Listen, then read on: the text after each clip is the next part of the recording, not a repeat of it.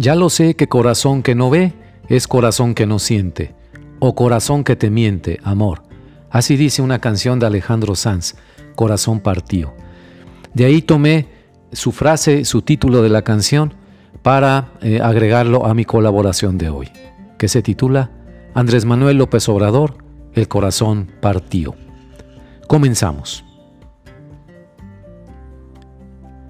Esa frase de la canción de Alejandro Sanz, una canción que escribió, eh, publicó eh, y sacó a la luz en un álbum en 1997, es lo primero que me vino a la mente al enterarme de que entre la abundante información hackeada al ejército mexicano y filtrada a los medios de comunicación, se hizo referencia al frágil estado de salud del presidente López Obrador y de su padecimiento de angina de pecho, nada menos.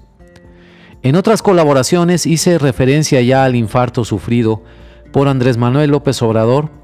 Esto fue en diciembre del año 2013, cuando él tenía 60 años, y a su reticencia a seguir al pie de la letra las indicaciones médicas y los cuidados necesarios en pacientes en recuperación. En esos años, Andrés Manuel encabezaba la oposición a la reforma energética impulsada por el entonces presidente Enrique Peña Nieto Andrés militaba en el Movimiento de Regeneración Ciudadana, que es el antecedente del Movimiento de Regeneración Nacional, registrado ya como partido político a partir del año 2014. Andrés Manuel fue atendido en ese entonces en el Hospital Privado Médica Sur, en la Ciudad de México. De lo que se informó fue un infarto agudo al miocardio. Ese fue el diagnóstico entonces. Infarto agudo al miocardio. El médico, el cardiólogo Patricio Ortiz, dio información después de la intervención quirúrgica de emergencia que se le practicó a Andrés Manuel, señalando que la intervención coronaria cutánea, así la llamó, había sido exitosa y que el paciente necesitaría reposo completo entre dos a cinco días más. Una arteria coronaria estaba completamente obstruida, dijo el doctor, con placas de colesterol y coágulos y fue posible destaparla de la primera hora en el hospital. Perdón, antes de la primera hora en el hospital. Eso seguramente le salvó la vida a Andrés Manuel.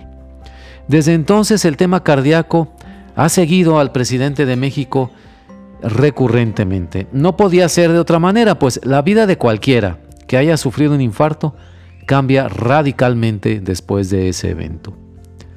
En enero del año 2022, Andrés Manuel, entonces ya de 68 años de edad, fue sometido a un cateterismo en el Hospital Central Militar, también en la Ciudad de México, que consiste en introducir un tubo a un vaso sanguíneo para diagnosticar padecimientos cardíacos.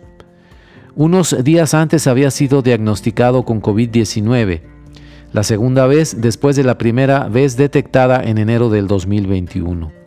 Para esta atención que recibió en el Hospital Central Militar, se supo a partir de las filtraciones que se hicieron a, las bases de datos del ejército mexicano, que tuvo que ser trasladado en una ambulancia aérea militar desde su rancho de descanso en Tabasco hasta la Ciudad de México.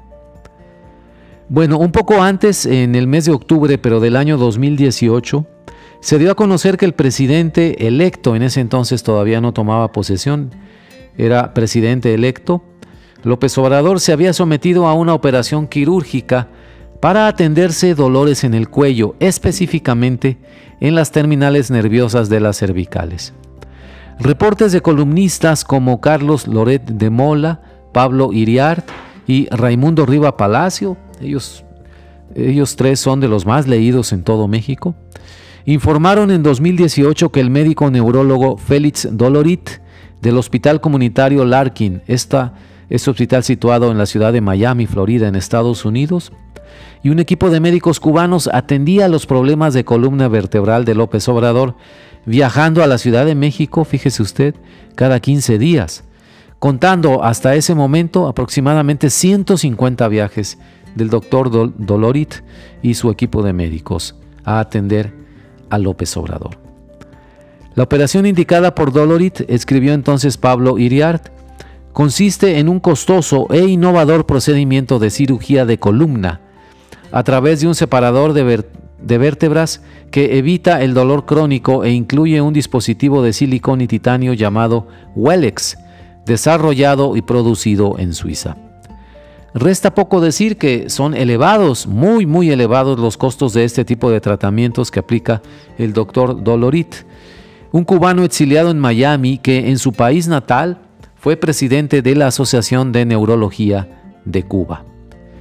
Con retazos de notas y columnas es como he podido armar, estimados amigos, este comentario que les comparto hoy, lo cual en sí mismo es una prueba de lo difícil que es conocer el estado de salud del presidente Andrés Manuel López Obrador, una información que desde siempre debió estar disponible al público.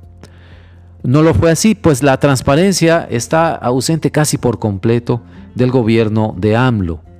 Tuvo que llegar la información sobre su angina de pecho a través de hackers audaces que le arrebataron la información a las sombras de la opacidad para filtrarla a los medios de comunicación. De otra manera, se nos hubiera pasado de noche, por supuesto.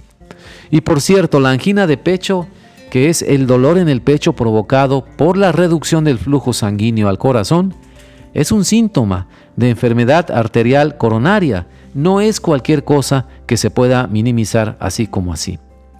Me pregunto, ¿qué tanto más no sabemos de la salud del presidente de la República?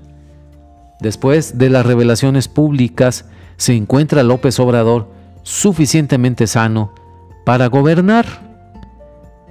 Hasta aquí mi colaboración. Muchas gracias.